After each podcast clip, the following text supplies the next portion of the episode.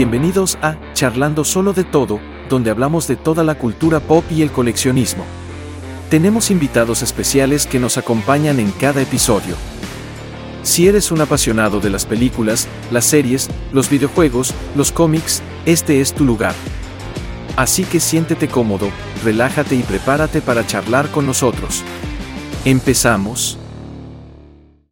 Hola muchachos, ¿qué más? ¿Cómo van? Bienvenidos al programa 15, parte número 2. Espero que el video anterior obviamente haya sido de su gusto, que les haya gustado. Eh, eh, muchísimas gracias obviamente por los comentarios, los likes como siempre y el apoyo que siempre le dan acá al canal de Charlando, sobre todo que está hecho para ustedes. Y obviamente a los papás que hayan tenido un lindo día del padre, ¿no? En esta parte. Hoy vamos a hablar ya un poquito de las conclusiones y qué nos pareció la película en sí y qué vemos para el futuro en esta película. ¿Qué más, Bella? ¿Cómo vas?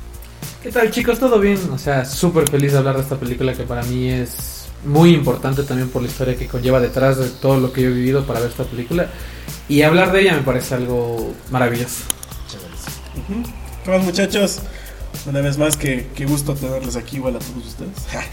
igual al Javi que está ahí, vía remota. Y al cabo, Eh, sí, hoy vamos a ver ya el, el desenlace, ya vamos a la parte, ya creo que donde más información nos metieron por la cabeza ahí, La parte con, final. con tantas cosas, donde explotó el cerebro. Entonces ahí vamos a ver todo eso, vamos a ver cómo termina, se podría decir, esta parte, esta primera parte, porque le dividieron igual.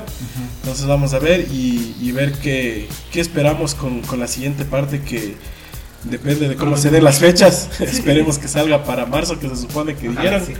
Esperemos y Ojalá. no se retrase. si no nos cae otra pandemia. Exacto. Javi, ¿qué tal? ¿Cómo vas? ¿Cómo están todos aquí de nuevo? Eh, bueno, ya llegamos a esta segunda parte, que es lo que esperaba de las teorías que podemos debatir o que pensamos que pueda pasar, que es lo interesante, que ya quería ya, ahorita, ahora sí. Ahora sí me pongo serio. Ahora sí me pongo serio, dice. Ahora sí, modo pandillero. Ah, o sea, No, no me crean, no me crean. como, como retomando la- desde donde nos quedamos un poco en la parte anterior, obviamente ver eh, el tema este que Drew vuelve, habla con Miles, se reencuentran, hablan un poquito de esto de las historias de las Dreams. Bueno, ella le da como que un, Una pizca. una pizca de que ni te enamores de mí porque si no me muero.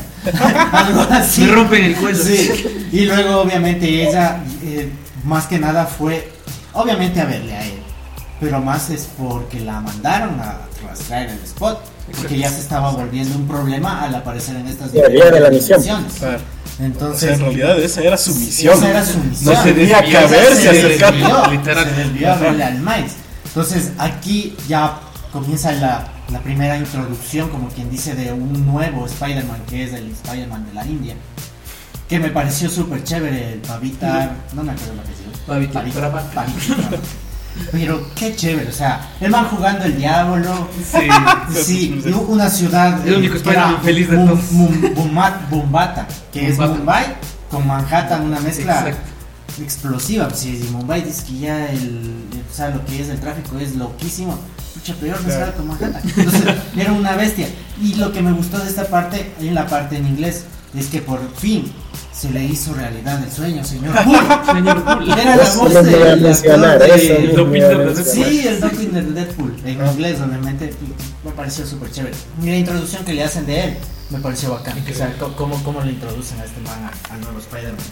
Sí, Sí, es verdad. Justamente eso es también lo que a mí me gusta, que como comentábamos en el programa pasado, cada quien tiene su propio estilo de animación. Ajá. Y que el de hecho me gustó también porque le mejoraron mucho al diseño original del cómic, ya que Ah, el Spider-Man de la India es como un traje normal de Spider-Man, y abajo tiene como este estilo tradicional de la India. Ya. Y aquí que le dieran su identificador, los colores distintos, la máscara, cabello largo, y literal que él tenga una actitud tan positiva, das dar cuenta de, no todo Spider-Man es depresivo, ¿no? O sea, a excepción del té chai. No, se dice té chai. ¿Por qué estás diciendo? Exacto. Porque. ¿Por qué, por qué nadie me lo dijo? Toda mi vida he estado diciendo Me mal. gusta el té chai cuando vas a Y con razón que te quedas mirando así. Así. Entonces, me gusta también justo cuando debuta Spider-Punk, que la animación es muy como de Ah, papel, que cada cinco segundos se le cambia la animación, los colores. Me gusta porque te da ese identificador de si de por sí la primera te innovó en animación. Este hizo eso, pero por 10.000 multiplicado. Y ahora tiene también su propio identificador. Que Gwen tiene como tonos acuarelas Miles, el estilo que Y ya eso que conocemos. el diseño del Spider-Punk antes de la película estaba como medio criticado. Exacto, Ah. mucha gente como que dijo, no, se ve bien feo. No, pero Ya- sí estuvo una vez. Ajá, y ahora incluso hay Terminó este contexto de Ahí el que conjunto, como decía en la primera parte, Ujú. entre arte y el soundtrack, que pegó Literal. full. Exacto. Ajá, de hecho, eso me gusta porque sí aclararon los diseñadores que Spider-Punk tiene un estilo tan inconsistente por la personalidad del que él como que no cree en esto, Exacto. muy anarquista, entonces me gusta que Eh, la eh. animación tiene su porqué, no es solo se lo hizo por así. En esa parte con lo de las propagandas, por ejemplo, que el man arrancaba, no sé si se dieron cuenta. Ajá, sacaba cosita Y resulta que ahora las personas que están yendo a los estrenos y demás se van llevando El Spider-Man. él mismo dijo. No, no me puedes reclamar. No puedes reclamar. Sí. Claro, y es chévere porque justo en esa misma parte, o sea, con, con el Spider-Man, los animadores decían que fue un reto muy grande. Tardaron solo dos años para Porque en realidad el meter a un personaje que mantenga la esencia, como que de recortes, como que de protesta, y se incluya con otros de Spider-Man, es como que a ver cómo hago para que se vea tan natural, pero que siga manteniendo esa esencia. Su esencia. Ajá. Entonces era un reto súper grande y al menos este, este panita de Cruz, que es el que animó con todo su equipo, que, eh, o sea, este man es mexicano y toda la vaina. Entonces él decía, o sea, él decía, fue un trabajo muy difícil porque, o sea, el tener que, que animar y mantener la animación en otra Es animación es, es muy complicado. Y por ejemplo, las personas que, que saben de eso y que saben de animación, Muy es muy pesado. O sea, el renderizar ese tipo de cosas, el ver que, que fluya de la misma manera y que no se quede congelado el personaje con lo que ya está de fondo.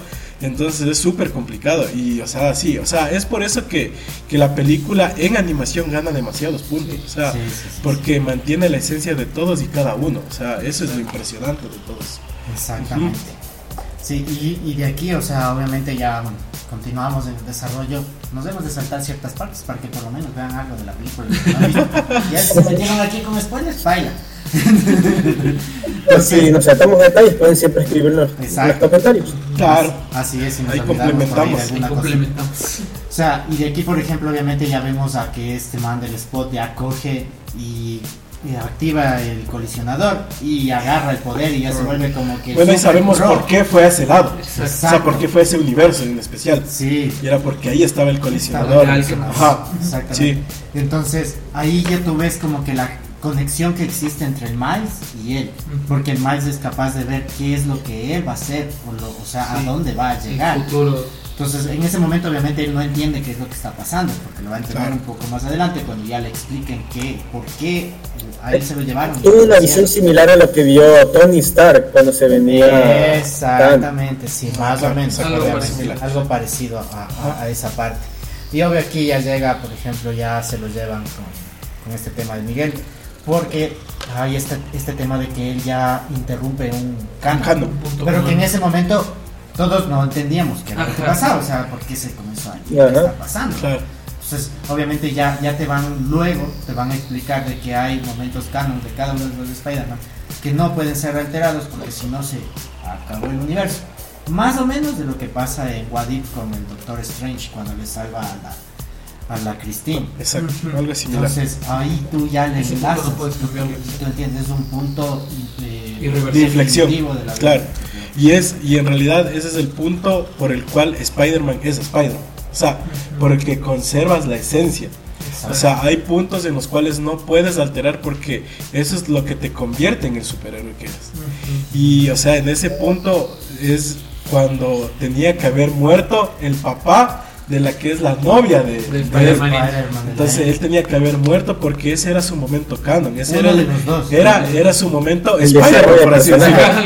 Yo, yo en esa parte entendí que uno de los dos tenía que morir. Sí. O la novia o el papá. Exacto. Sí, Uno pero en de este caso era el papá porque Ajá. el maíz a quien salva Exacto, es al Claro, papá, porque el- el otro- porque en cambio el otro ya le estaba deteniendo al Al autobús y él por la desesperación él dice, o sea, él al rato que está salvando a su enamorada quiere salvar a su papá y dice, yo puedo hacerlo. O sea, es como que él quiere hacer Bueno, las dos cosas, pero sabe que no puede. O sea, Ajá. es imposible. Es, es justo como ese diálogo que le dicen de Spider-Man no puede salvar a todos. Exacto, es Y, justo por eso mismo era como de salvas a tu novia o al papá Al de tu papá tu novia, pero no Entonces, puedes, o sea. de hecho eso fue justo Momento punto- Duende Verde. Exacto. No. De hecho, ese fue un punto que mucha gente critica. No digo que esté mal hecho, pero siento que debieron interpretarlo de otra forma.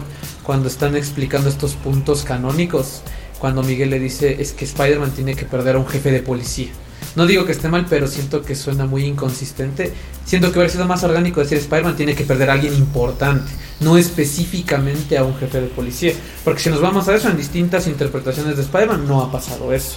En algunas sí, en otras no. Entonces, no digo que esté mal hecho eso, pero siento que quisieron hacerlo muy No, específico. con tomándolo por el camino de la lógica, por así Exacto. decirlo, como ese tipo nunca quiere dar detalles, solo lo resumió para que se entienda, diría yo. Ajá, exacto. Porque siempre tiene esto Spider-Man de que sí o sí tiene que perder a alguien. Exacto, Y es por eso, es justo mismo, eso. por eso mismo Miles es como de, puta, tengo que salvarle a mi papá. O sea, incluso cuando le revelan que va a morir su papá, es como de, él pensaba que ya cumplió su ciclo al fallecer su tío. O sea, Es pensó, que- ya tuve mi momento, pero ahora es como de, chuta, ahora encima mi papá. Claro, es que es eso. O sea, normalmente, o sea, según lo que le muestran a él, todo Spider-Man perdió a alguien, ya sea a su tío o a. X persona, o en este caso como la Gwen. La Gwen perdió a su mejor amigo. Pero en este caso, Miles se supone que ya perdió a su tío. Pero ese no fue tu momento canon principal. O sea, el que, Falta. el que, el que falta es otro. Y entonces por eso es que él dice, o sea, yo no puedo dejar que eso pase. Exacto. Y ahí es cuando empezamos con esta contradicción y aquí es cuando explota la película en realidad. Porque aquí obviamente el Miles quiere por como de lugar salvar a su papá, cambiar esto porque él está cansado de que le digan lo que, Lo que tiene, tiene que que hacer, hacer. porque él ya vino de ese de ese universo en el cual los papás le dicen qué es lo que tiene que hacer y él ya está harto de eso y quiere él quiere hacer su vida y él quiere eh, como que, o sea, si él es Spider-Man, déjeme formar mi historia como Spider-Man. Porque no le estás Y dejando. también Spider-Man, Spider-Man no deja morir a la gente, él salva. Ah, el sí, gran exacto. detalle, Eso es lo que- conserva. lo que él Todos son. Spider-Man, él es el único que lo conserva. Sí, y, y en esa parte, obviamente, pues vamos a saltar cosas, muchachos. Ya hemos de explicar, espérense, no, no van a decir, y ya se saltaron de cuando salen de los Spider-Man. ¿quién es este?". Tranquilos, ya vamos de esa parte. Sino que estamos haciendo el hilo de la conversación. Entonces, en esta parte justo de lo que hablábamos de, lo, de las muertes, que ya estamos en esta parte de las muertes. O sea, de lo que yo entendí y de lo que me puse a ver, a ver, este con este, con este. Todo Spider-Man tiene que sufrir dos muertes trágicas de un personaje o de un de, de algún Ser querido. ser querido. Ser querido. Porque, por ejemplo, te aparece Andrew. Andrew perdió a la Gwen y perdió al papá del El joven. Dos. Él, aparece el Toby. El Toby perdió. Pero Andrew perdió a todos. Y padre, a la novia. Claro. Y por ejemplo, el Tom Holland mismo, el Ah, Spider-Man del Tom, perdió Stark. al Tony, y al Tony Stark. Entonces, cada uno ha de a dos Holland personajes. hay unas teorías bien interesantes que más adelante puedo, les voy a decir. Sí. Claro. Entonces, te da toda, toda, toda esta parte de que todos tienen que perder mínimo a dos personas Importantes. importantes su dentro vida. de su vida. Ya, pero eso es lo que daba a entender Miguel en el Exacto, universo, Miguel en lo los universos. Él quiere dejar, porque los que no les gusta, cierra puerta. Ajá. Entonces que ahí te das cuenta que algunas veces no pasa. Claro, o sea, no Como el- es a al- los tres Spider-Man principales que vemos en la película de ellos, se habla algunas veces, pero no se los enseñan ni se los invita al universo, porque Exacto. algunos superaron su momento canon cuando se hundieron en esa última película. Claro, es que él en cambio, o sea, Miguel habla de eso porque obviamente a él le pasó. O sea, por ejemplo, él lo vivió con su hija, con su familia, y cuando quiso supuestamente arreglar las cosas, y no- se quería irse a otro universo donde Miguel Ojara no existía, o sea, él había muerto, y estaba su hija y su esposa, él quiso meterse en su universo. Pero lastimosamente, ¿qué pasó? Él, Se es, destruyó. él se destruyó y destruyó a todo el universo por hacer eso. Exacto. Entonces, como él ya tiene eso en su mente, él como que obliga a que todos hagan lo mismo y vivan lo mismo. Exacto. Entonces, Miles lo que le está diciendo es que no siempre tiene que ser así. O sea, porque a ti te pasó eso, no quiere decir que a mí tiene que pasarme eso. Entonces, ahí es cuando entra ese choque entre los dos. Porque ahí, o sea, el uno quiere a fuerza decir, esto se hace así porque yo viví esto y así tiene que ser, mientras que Miles dice, no, las cosas pueden llegar a cambiar y puede haber una primera vez que que esto no tiene que pasar. Exacto. Entonces yo quiero hacer eso. Y ahí sí empezamos con la persecución más grande de la vida. Sí. Y, y aparecen Todo. millones de Spider-Man que difícilmente vamos a poder nombrar a todos. Y Sí, no, es difícilmente imposible. todo el mundo va a poder nombrar O sea, a todos. según datos, aparecen 280 Spider-Man. Y- según y- datos. imagínate, Ajá. imagínate. Entonces, bueno, en todo, en todo este transcurso obviamente viene la persecución, el tema de hablar con, con su, como es tutor, como que se diría, con Mm, Peter Peter Parker. Parker. Y luego viene la pelea entre los dos. Exacto. Cuando el Miguel ya le dice, tú eres la anomalía Eres un error. original. Exacto. Entonces ahí todo el mundo, o sea, Ajá. también me quedé así como que, ¿qué? ¿Y por qué? Y ya te meten el, obvio, toda, to- desde la primera película tuviste el importante, 43. Porque si bien es cierto, Miguel dice 42, que, 42. que si pasa algo o interrumpe en un momento canon, se destruye un universo. Ajá. Miles Morales le picó una araña no que no debía y ¿no? estando ahí. O sea, Claro. imagínate, Miles es el Spider-Man multiversal. Exacto. Porque le picó una araña de De hecho, ajá, de hecho, solo por eso mismo en la película no pusieron más versiones de Miles, para que se sienta específicamente el diferenciador de él. Por eso no hay Miles de otros universos, que no hay el del juego, el de la serie, o sea, solo por eso existe un Miles en esta película, porque es, como, la que iba a anomalía original. Un solo Miles. Claro. Y es que en realidad ese, ese es el, el punto clave de toda la película. Porque, o sea, ahí le dice, o sea, tú eres, tú eres La la anomalía de todo esto. O sea, si a ti no te hubiera picado esa araña. Peter Parker de tu universo no se hubiera muerto porque no te hubiera salvado y él estuviera bien y tú no serías nada, o sea, no serías nadie en pocas, o sea, le, le, le ningunea así, como que tú eres una basura, así por poco. Entonces, es eso. O sea, pero lo más contradictorio de todo esto es que igual, o sea, si nos ponemos, nos vamos al trasfondo, Miguel Ojara tampoco debería ser un Spider-Man porque Él es alterado. él es alterado. Entonces, como que, o sea, ahí es cuando nos damos cuenta que también hay esa, esa contra- contradicción, por así decirlo, porque Miguel Ojara le dice eso a Miles, pero en cambio, Miguel eh, Ojara no tenía que haber sido Spider-Man. Porque él es alterado, él no tenía que haber sido un Spider-Man. Entonces, obviamente esa referencia lo entiende quien ha seguido los cómics y todo eso, ¿no? Pero de ahí, en cambio, los que no han seguido los cómics es como que le dan la razón. Y le dicen, sí, tiene razón. Todo lo que él dice es verdad. O sea, si Miles no le hubiera picado la araña, No. Peter estaría vivo, él no debería estar aquí. Él es el que nos está dañando a todos, por así decirlo. Exacto. Es la, es la anomalía como en Ralph, ¿no? Entonces, es eso, o sea, pero él, él dice, no, o sea, basta de eso. Ajá. O sea, yo tenía que haber sido Spider-Man por algo y voy a demostrarlo por qué si debo serlo. Y entonces ahí es cuando él quiere escapar a como de lugar, irse al universo de él y arreglar las cosas y tratar de salvar a su papá desesperadamente. Y ahí es cuando llega esa máquina, que es donde... El vete a eh, casa. el vete a casa, ajá, que es donde mandaban a todos los malos a sus universos. Ajá, y ahí- el ADN. Ajá. Exacto, y ahí te lee el ADN y, o sea, hace hasta lo imposible y ¡pac! le mandan supuestamente a su universo. Sí. Entonces, obviamente ahí ya te sale un enunciado que fue a tal universo que algunos no se dan cuenta, pero sale, ahí No dice sé, no sé, universo no sé si 42. fui yo, Ajá. no sé si fui yo, pero díganme ustedes que cuando lo envió, ¿no? o sea, cuando lo envió a su universo supuestamente, yo vi como un cambio de arte, dije algo anda raro, no sé si fui sí, yo. es que hasta los colores y Todo cambia, Todo cambia. O sea, literal están los tonos de Prowler, que es así verde, morado en el Ajá. cielo, hasta en la ropa del Miles. Claro, todo lado, cambia. Obviamente sí te dicen, ¿no? O sea, aparece unos segundos, pero es como que lo dejas pasar. De, de tanto que pasas como Es que con tantas cosas que te pasan, Exacto, es que es eso. dice, Y de ahí cuando llegas donde la mamá, yo cuando le vi a la mamá, me di cuenta de que no estaba ahí también. Incluso cuando Porque le vi los pelo ojos, los ojos son de color verde. Y la mamá no tiene los ojos de color verde, dije, los ojos, los ojos de la mamá son, son cafés. O sea, los ojos de la mamá eran cafés y yo decía, no puede ser. Y ahí, es ajá, incluso literal cuando es- este, va a entrar la mamá y se pone la ropa Miles, yo decía, la sudadera de él no es, no es morada, es roja. La Ajá. chamarra de él no es verde, es azul. O sea, como que algo no me cuadra. Y aparte cuando él está llegando a la casa, no tiene los mismos tonos el cielo, los edificios. Ajá, justo también quería rescatar ese punto que tú dijiste que la gente que sí conoce, digamos, un poquito más antes de Spider-Man valora esos detalles. Porque, por ejemplo, yo tengo la anécdota que fui con una persona que no conoce de cómics, es como un, un fan más casual, por así decirlo. Y sí me dijo como que este argumento que pude defenderlo porque entiendo los, disti- los distintos públicos, tanto la gente que sí es fan ya de nicho como la gente nueva. Es como que dijo, Miguel se me hace muy Batman, o sea, muy depresivo, por eso le dicen que parece vampiro, los colmillos, porque, o sea, es, es como muy de, ah, sí, perdí a mi familia y por eso tú también tienes que perder. Probablemente así es, así es el personaje. Es también, por ejemplo, esta escena cuando sale todas las referencias de Spider-Man. Mucha gente se emociona por las películas, porque Claro. es lo más consumible. Pero si ves bien, o sea, hay cosas de los cómics, hay cosas de las series. O sea, literal hay un frame que te da una continuidad espectacular a Spider-Man, donde, donde se muere el Capitán Stacy.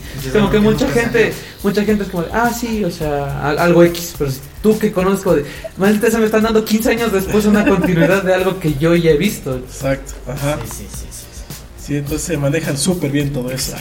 Y ya cuando ya te das cuenta, y, y eso es lo chévere, y eso, es, y eso también es por lo cual te confundes en un momento de que no sabes si está en otro universo o no. Porque obviamente como ya se desmadró toda la situación, eh, la Gwen ya no es parte de eso, ya le quitaron su, su portal, por así decirlo, para que vaya a otros lugares. Y, y ella es como que está frustrada, se encuentra con el papá de nuevo, es como que otra vez se une ese lazo, el papá le dice que ya no aceptó su cargo de capitán, por, porque claro, porque ahí dice que él se dio cuenta de que no podía perder a su hija.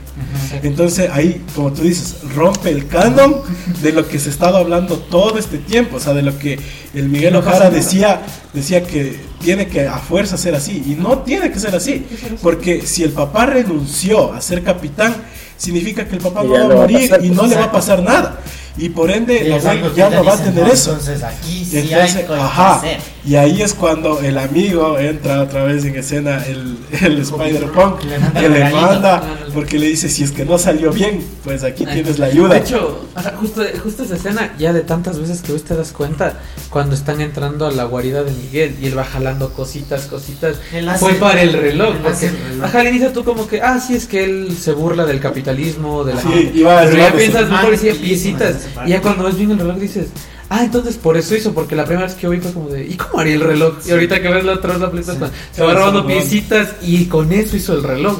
Exacto, Cuando, ajá. cuando, cuando tengan la película ya en HD, o- porque en el cine no van a poderle poner pausa. Vean el reloj. El reloj y el reloj dice bootleg. Ajá, Ajá. sí. Sí, dice bootleg. Es, eh, obviamente, quiere decir, copia de lo que él estuvo desarrollando todo este tiempo. Porque él le dio muchas, o sea, a todos, o sea, más que nada al Miles le ayudó. Porque al comienzo cuando él aparece le dice, no con los dedos, con las palmas. Cuando ya lo encerraron, él le dice, te vamos a tener aquí un tiempo. Y le hace Sí, esto. ajá. Entonces ya le fue dando el, Las como pautas. que Porque le gustó que se Ajá, contra y cuando Miguel. ya obviamente lo van a perseguir, el man coge, se retiró el reloj y, yo Y él me- mismo dijo, yo ya no quiero ser parte de esto. No jalo. Se va, yo ya no voy. jalo. Exacto. Entonces el man ya sabes que va a ser su aliado y obviamente más adelante te lo, te lo, Está en el equipo te de lo la demuestran porque va a estar Ajá. dentro de la banda de, Claro. Que van y de ahí ya cuando Miles. Miles llega a su casa, por así decirlo, y por fin encuentra el valor Para decirle. para Ah, eso. decir ¿Y quién de es que- ese? ¿Quién es y el pobre se lleva un chasco cuando ni siquiera sabe de quién están hablando. Y cuando Pax A ver, tiene ajá. un error, él tiene un crack, Un glitch. un glitch ahí, Y Y, ahí aparte se da cuenta que yo Cuando abre la y ahí puerta y sale el tío Aaron, es como de, y viene el tío Aaron y se sorprende. Y bueno, obviamente el tío apenas le ve, se da cuenta de que este, no este es. man no es. Porque ahí le dice, te cortaste el Ajá, pelo y y, tus no sé trenzas. qué, y tus trenzas. Exacto. Y chuta, ahí sí, él sube, a, le lleva a la, a la terraza y ve el mismo graffiti que en el universo de él está el tío, Pero ahora el está el papá. Ajá. Y ahí dices, ahí es cuando él dice, ¿qué pasó? O sea, no estoy en cuadra. ¿Qué pasó? Primero ¿Qué hago aquí? Ajá. Ajá. Y ahí al pobre le duermen. Porque ahí sí ya le duermen. Este es su mega puñetazo, el Rowlet. Exacto. Y en cambio, por el otro lado, en el universo correcto, está la Gwen, que llegó a donde a su casa y no está él ahí y se topa con los papás. Ajá. Y ahí ella como que trata de en alguna manera explicar. O sea, ¿Qué es lo obviamente no puede, no No puede puede contar porque sabe que no, no puede hacer eso. Pero es como que los papás le dan la confianza aún sin saber el trasfondo de todo esto. Exacto. Pero, o sea, ya, o sea, es como que ellos dicen, Ya se o sea, imaginan. ya sabemos que nuestro hijo está pasando por algo y que la única persona que le puede ayudar es ella, o sea, no hay de otra. Y ahí es cuando ya Gwen arma su, su, equipo, su Sí. crew. Sí. Y ahí vemos a Bueno, personajes, a personajes Claro, de la decía, 1 ¿por y de esta no película. sale? Porque no. ¿Y Spider-Ham dónde, está? ¿Y dónde está Nicolas Cage? Después de eso él continuará. Pero algo interesante que yo me, me replanteé eh, sobre lo de Miguel, que con él supuestamente intenta salvar las líneas de la, bueno, la red de Spider-Man. Aquí falta un personaje importantísimo que estoy seguro que va a aparecer más adelante. Eh, se me olvidó el nombre ahorita. Eh, Sí, sí, información. ¿Cuál? Madame Web. Madame Web. Madame Web. Ah, puede ser. Puede o sea, ser. claro, o sea, puede darse muchas cosas. Que hay muchas Porque cosas. ella en, en la Porque serie de de los vuelta a casa. 2000 le dice que el destino se puede cambiar.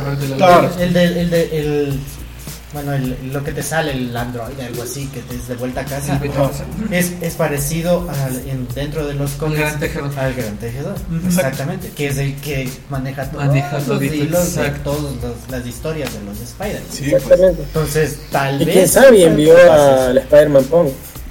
Ajá, Ah, puede, ser, puede ser. puede ser. Claro, entonces, por ejemplo, ahorita el equipo que constituye la WEN es el de la India, Ajá. el Punk, La- que son los de esta película, ¿no? La Spider-Bite. Y la Spider-Bite, que es, eh, si La no, chica que le si ayuda no se acuerdan, es la que le ayudó al Miles Sí, en la porque si máquina. no, ella ponía porque no ella se pudo haber Ajá. apagado el sistema y no se iba nunca. Ajá. Ella, y de ahí, en cambio, de la película anterior, sale el Noir, Pues, sale el ah, Ham, la sale la, la Penny. Con el nuevo robot. Con el nuevo robot, porque obviamente si se acuerdan en la primera, se lastimosamente ahí se destruyó y hasta ahí quedó el muchacho, pero ahora ya viene con un nuevo robot que dicho sea de paso, eh, hay, hay- hay referencias a Evangelion de ella que en los cómics aparecen incluso, Sí, sale el o sea, salen, salen el grupito de Evangelion ahí. Entonces es súper chévere esa parte, o sea, a los que no han leído los cómics al menos, ese es súper chévere porque dicen que ella pertenece a ese mundo y que incluso a ella le obligaron a que, a que se meta, o sea, que esté en ese robot igual para que salve la- para que salve a su, a su mundo, por así Exacto. decirlo, Exacto. y que supuestamente en esta segunda película, lo poco que apareció, ella estaba ya triste porque su papá murió, Ajá. Murió Papá en una de esas Misiones. de las misiones que hubo, entonces, o sea, hay esas referencias bonitas también, pero es bueno ver eso.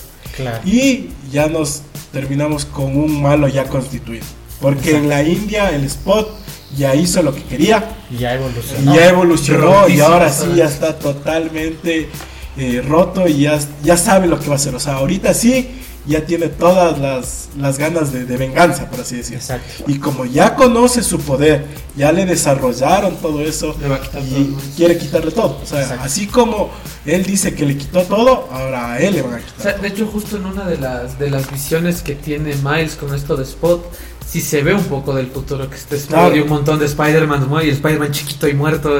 Entonces, ya te das una idea de lo que puede hacer el personaje ahora con todo el potencial que tiene. Sí, Sí, pues. sí, exactamente. Bueno, antes de entrar a la parte de qué esperamos para el futuro y obviamente ya con esta parte final de que vimos obviamente que el Miles en este universo se volvió el Prowler y que Ah, no lo va a dejar salir. Eso también me dejó como que wow.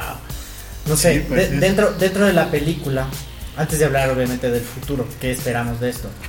Eh, ¿Cuál fue el, cam- el- bueno, la aparición que más les gustó? A mí personalmente me gustó muchísimo el que haya salido el el, el boogie.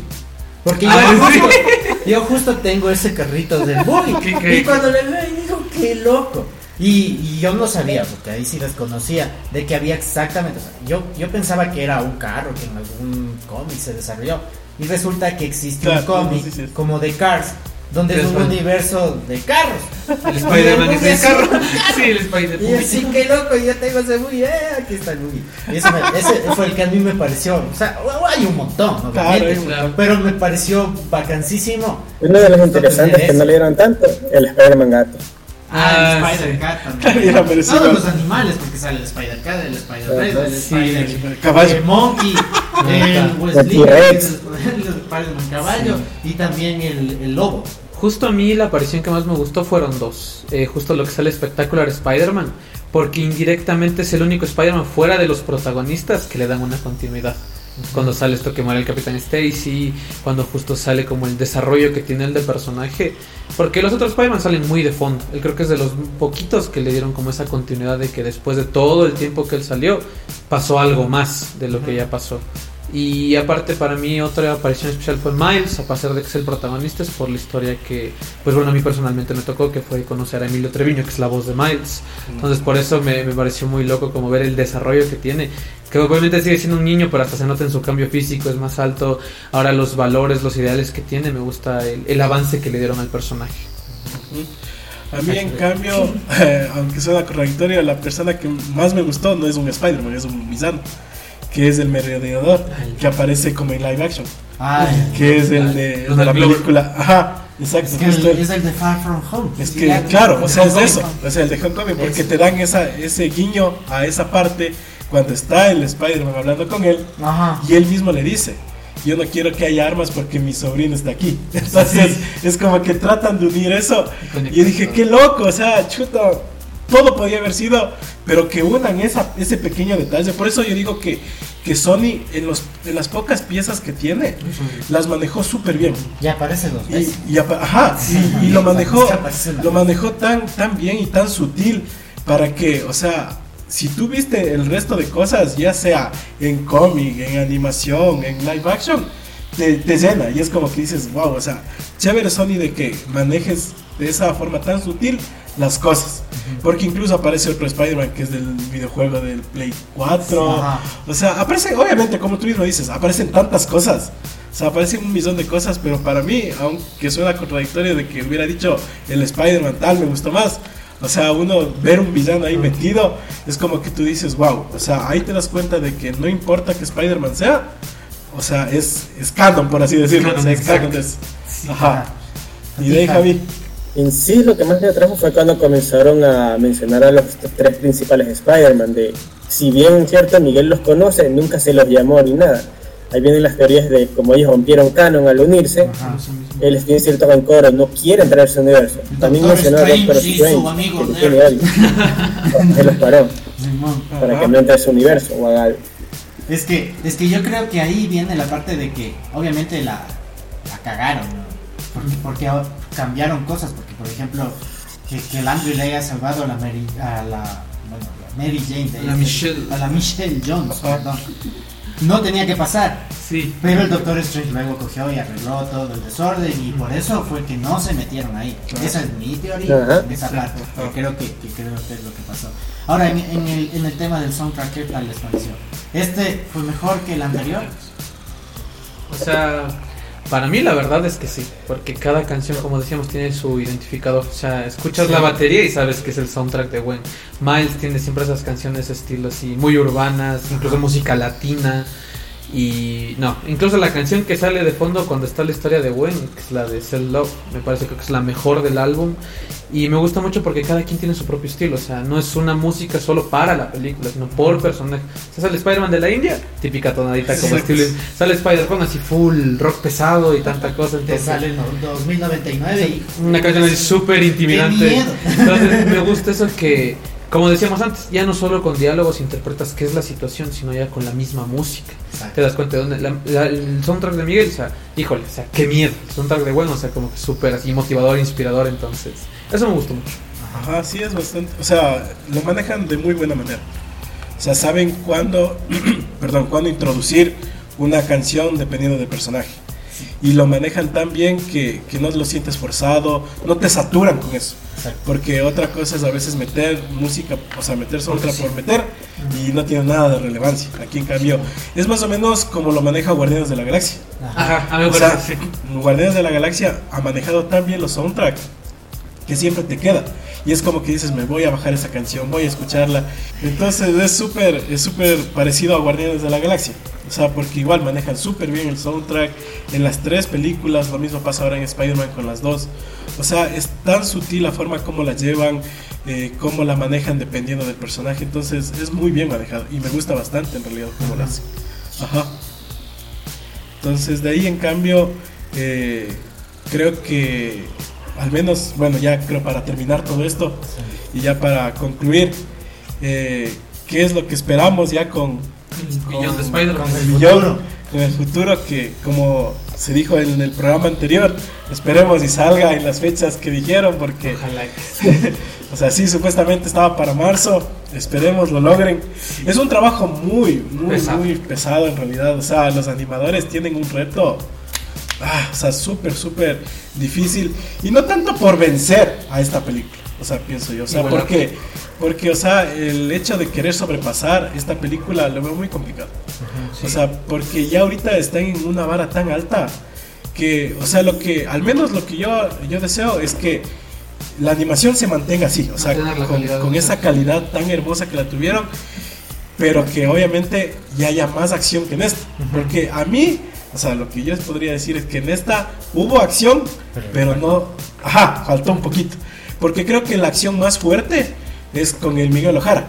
O sea, Sí. cuando hay la persecución Exacto. que es la, el momento boom de la, de la película, que te saturan de cosas y, y los golpes y no sé qué y ni sé cuánto. Creo que es lo más boom, por así decirlo. Sí. Pero de ahí, por ejemplo, eso es lo que rescata de la primera. Que la primera sí hubo puñetes hasta Sí. para regalar. La violencia que gusta. Exacto, es la violencia, sí, que se den, que haya gusta la sangre, sangre. que haya sangre. Pero es eso, o sea, eso creo que, que va a haber en la segunda, y eso es lo que espero, porque ya ahorita sí pienso que como terminó la película, la siguiente va a ser acción, pero en todo lado. ajá. Sí, sí, sí, Sí. sí. O sea, yo creo también que la, la próxima película va a estar a full con el tema de acción. Porque vamos a ver el, el pelea, la pelea de dos bandos de Spider-Man. Exacto. Pues, contra el Spot también. O sea, Claro, sin olvidarse de O eso. sea, es que va, va- ¿Por qué? lo principal va a ser obviamente derrotar al villano, pero también va a ser convencerle al Miguel en este caso de que está bien y que no, no va a pasar lo que él piensa que va a suceder. Entonces, esa parte va a ser dificilísima y se van a ir a los madrazos, mal plan. Entonces, obviamente esperamos que la película salga en la fecha que es. Que yo creo que sí. Y como tú dices, obviamente es un trabajo full arduo porque es animar la animación de la animación de la animación de la animación. Por tantos contrastes que te meten dentro de la película. Exacto. Entonces, es un reto bastante grande, pero como va hasta aquí, yo pienso que sí va a estar una bestia. Va a estar una bestia. Ajá. Bueno, lo que yo espero, la verdad, también es que esas pinceladitas que te dieron de las referencias, aquí también las van a explotar muchísimo más. O sea, si de por sí te gustó todo lo que viste de Spider-Man, las películas, los juegos, la animación, siento que va a ser mucho más. Porque de por sí, como son peleas entre dos bandos, sí o sí tienen que aparecer muchísimos más Spider-Mans. Y yo siento que va a ser esto como de. El primer conflicto inicial va a ser entre los bandos, y al final tenemos que unirnos para una amenaza más grande, que es ya el Spot en todo su poder. Yo siento que eso. La Secret War. a- Algo así. La Secret Spider War. Sí, Javi, tú, ¿qué tienes que comentar al respecto? Bueno, lo que yo espero eh, en la próxima película, bueno, si bien es cierto, en esta segunda parte vimos que intentan hacer canon con eh, el MCU, es que den más detalles de cómo se puede introducir a lo que ya tienen el proyecto futuro que quieren estar creando. Y como dicen, faltan muchos más Spider-Man, hay que ver qué traen, qué no traen, si aparece Madame Web, o esos eventos canon, por ejemplo, de las teorías, que Spider-Man también siempre muere, a ver si es que se sacrifica o no. Vamos a ver qué pasa. Claro. Hay Oye, muchos, hay muchos que te, huecos. apare- te aparezca el Andrew, el Tom. Sí van a salir. Toby. Sí van a salir, sí, sí. Hay, hay bastantes huecos ahorita. Sí. El mismo hecho de que, de que tenga que enfrentarse a otro Miles. O sea, Claro. eso, eso es principal ahorita. Claro. Porque él ahorita quedó encerrado en ese. Y eso, O sea, son por ejemplo. peleas ajá, o sea, son- es otra más que se añade. Porque, o sea, él quedó encerrado en el universo donde no existe Spider-Man por culpa del, del Miles Morales. En ese universo, el Miles que debería haber sido Ajá, es un malo. ajá. Y ahí, donde en cambio. los villanos. Ajá. Porque sí, porque incluso los dicen en las noticias. El cartel de los seis siniestros. Ah. Sí, El ya son palabras mayores, ya. Sí. O sea, imagínate, ni qué. O sea, ya, o sea, ya es cosa No. seria en ese universo. Porque ahí gobierna, no hay el ente de héroe que debe haber en otros universos. Sí. Ahí solo hay la maldad. O sea, Exacto. hay maldad a la vista. La violencia, a toda la gente. Entonces, en síntesis, muchachos, totalmente recomendado. Vaya y vea la Repítanse película. la película. Vaya y Repítanse. repítase la película. Y si ya sale, eh, ya el Blu-ray o lo que sea, que ya salió.